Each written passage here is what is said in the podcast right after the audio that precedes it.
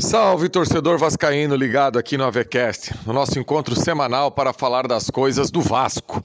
E o Vasco que vive uma semana de decisão. O Vasco aí que praticamente pode assegurar nesse final de semana a sua volta à Série A do Campeonato Brasileiro, um lugar de onde jamais deveria ter saído. Enfim, Hoje a nossa resenha por aqui passa pela escalação do Jorginho.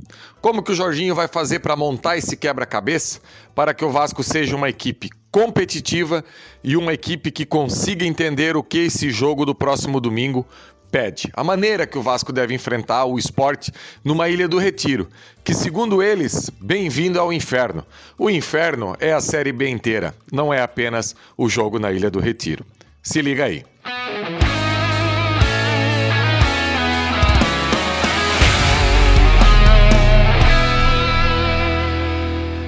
Então, torcedor vascaíno, o Vasco é, chega aí faltando quatro rodadas para o término da Série B, ainda precisando jogar jogos decisivos para alcançar a sua classificação para a Série A de 2023.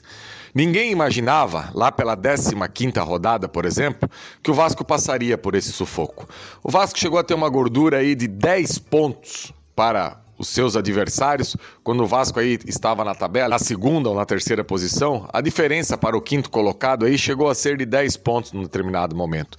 E infelizmente a gordura foi indo embora, os adversários foram é, encostando, e eu confesso a você, torcedor, que pelos pontos que o Vasco conquistou aí nesse retorno, principalmente por esse aproveitamento fora de casa, num determinado momento, até a última rodada fora de casa, que o Vasco conseguiu aí vencer a equipe do Operário de Ponta Grossa, o Vasco vinha de oito derrotas consecutivas, a maior sequência de derrotas consecutivas da história do Clube de Regatas Vasco da Gama. Então você imagina, torcedor, é, o quanto o Vasco fez força para tentar sair desse G4 e não conseguiu. E chega aí, faltando quatro rodadas, um confronto direto, um jogo contra um candidato também ao G4, a equipe do esporte. E quem sabe aí, tomara que não, esse final de semana o esporte pode empatar em pontos. Passar o Vasco não vai, porque teria que ser 5 a 0 aí para a equipe do esporte. E convenhamos, é um placar nada usual no futebol, ainda mais num jogo tão competitivo e tão parelho quanto é um Vasco e esporte hoje em dia. E o Jorginho, para montar essa equipe, tem a dificuldade aí da lateral direita. O Léo Matos, que era o jogador que estava aí desde o ano passado, que aceitou reduzir salário, que boa parte da torcida não queria mais, quem diria virou uma peça fundamental.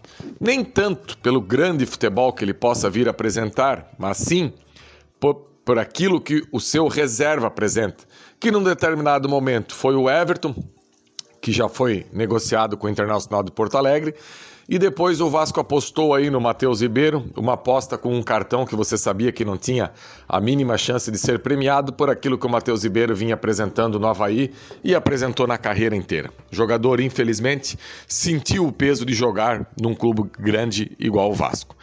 Então, com a saída do Léo Matos, o Vasco agora tem algumas possibilidades. E eu vejo nas redes sociais e, e, inclusive na interação aí que a gente tem com os torcedores do Vasco, através do canal Atenção Vascaínos e através do canal AV+, muitos torcedores com muitas teorias. Bota Marlon Gomes na lateral direita, eu sei que o Marlon Gomes já jogou na lateral direita, inclusive no Júnior, e tem capacidade para exercer isso ali. Coloca o Figueiredo na lateral direita. Eu sei que o Figueiredo tem a possibilidade de fazer aquilo ali. Agora, eu vejo que no momento, no momento, não dá para arriscar tanto assim. O técnico Jorginho vai precisar ser mais pragmático, vai ter que buscar uma solução mais tranquila.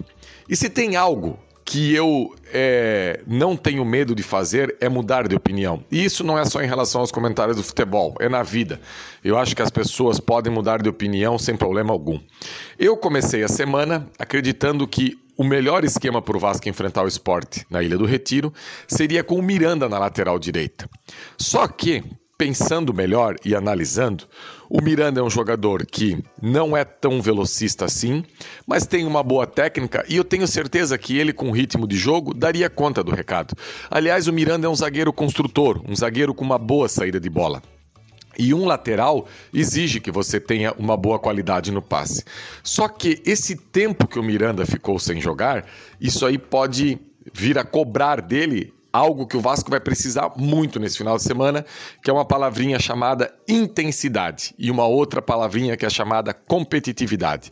O Vasco vai precisar fazer muito isso esse final de semana. Então eu vejo como a melhor solução para o Vasco colocar o Bosa na lateral direita e trazer o Quinteiro para formar a dupla com o Anderson Conceição. Primeiro, teríamos aí uma questão do entrosamento que estaria resolvida, porque a maioria das partidas da Série B desse ano, a zaga do Vasco foi Quinteiro e Anderson Conceição. E o Bosa, que também está acostumado a jogar com ambos, é o que desempenha aí a melhor velocidade desses zagueiros do Vasco. Então eu acredito que hoje, quinta-feira, faltando aí três dias para a grande decisão, o melhor que o Jorginho possa fazer é colocar o Bosa na lateral direita, obviamente, sem muitas funções ofensivas, que o Léo Matos também não exercia muitas funções ofensivas nessa equipe do Vasco e colocaria o Quinteiro ao lado do, do Anderson Conceição. Deixando claro que se o Jorginho optar pelo Miranda, também não é nenhum absurdo. Eu vejo as duas possibilidades bem aberto. A única coisa que me preocupa em relação ao Miranda é o ritmo de jogo. Então, se o Jorginho optar por um ou por outra, eu acredito que está ok. O que não dá é para num determinado no, é, o torcedor achar e a gente achar que colocar o Figueiredo de início ali é ok. Não é. Sabe por quê, torcedor? O Figueiredo é para aquele momento que o Vasco precisa sufocar o adversário, precisa atacar.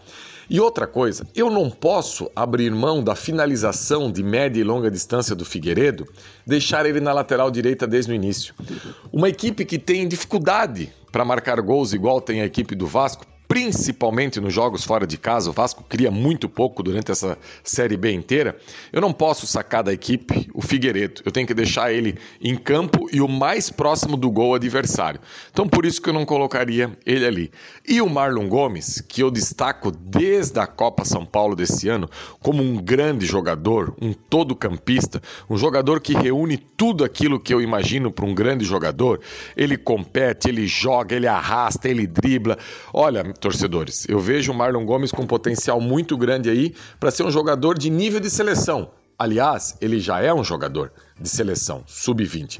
Então eu não, eu não posso prender o Marlon Gomes numa lateral do campo se eu posso utilizar ele na frente, como ele vem fazendo, desempenhando múltiplas funções. Então por isso que eu também não colocaria o Marlon Gomes. Eu testaria ali, num primeiro momento, o Bosa na lateral.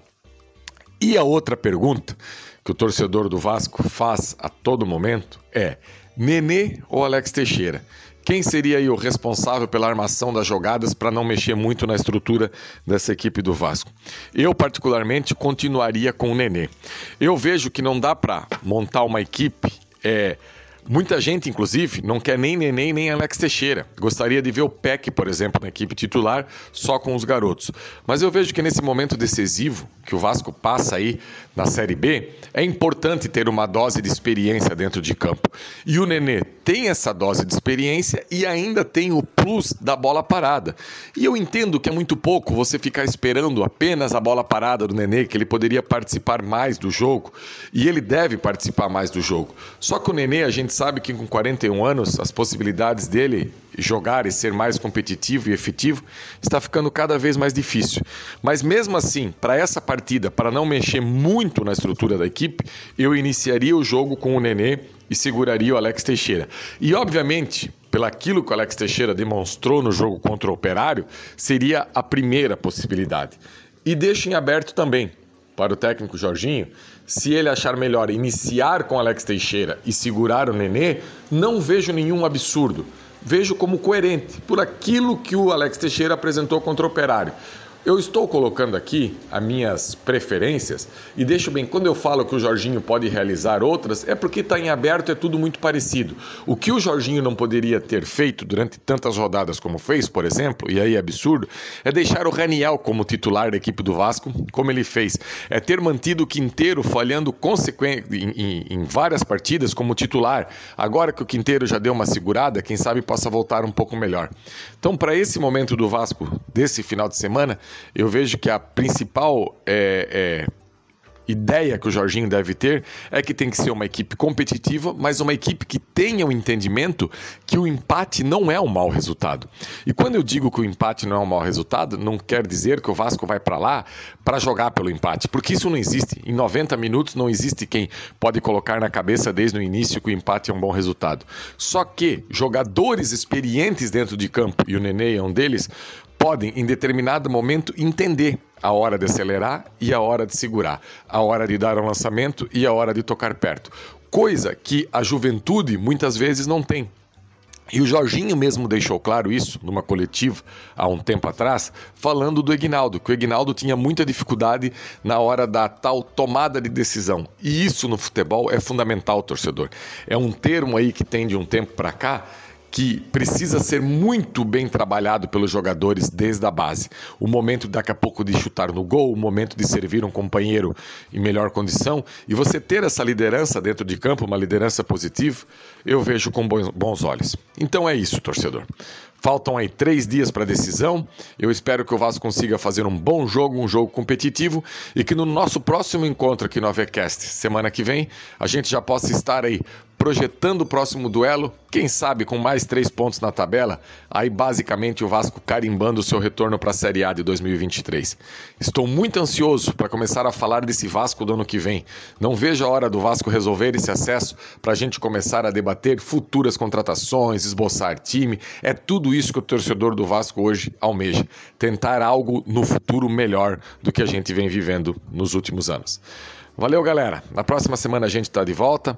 Por favor, interaja aí com a gente nas redes sociais, o arroba avascaínos, o arroba jeanfaísca1. Na medida do possível, a gente sempre está aí trocando ideia e falando das coisas do Clube de Regatas Vasco da Gama. Até a próxima semana, quem sabe com mais três pontos na tabela. Abraço, galera.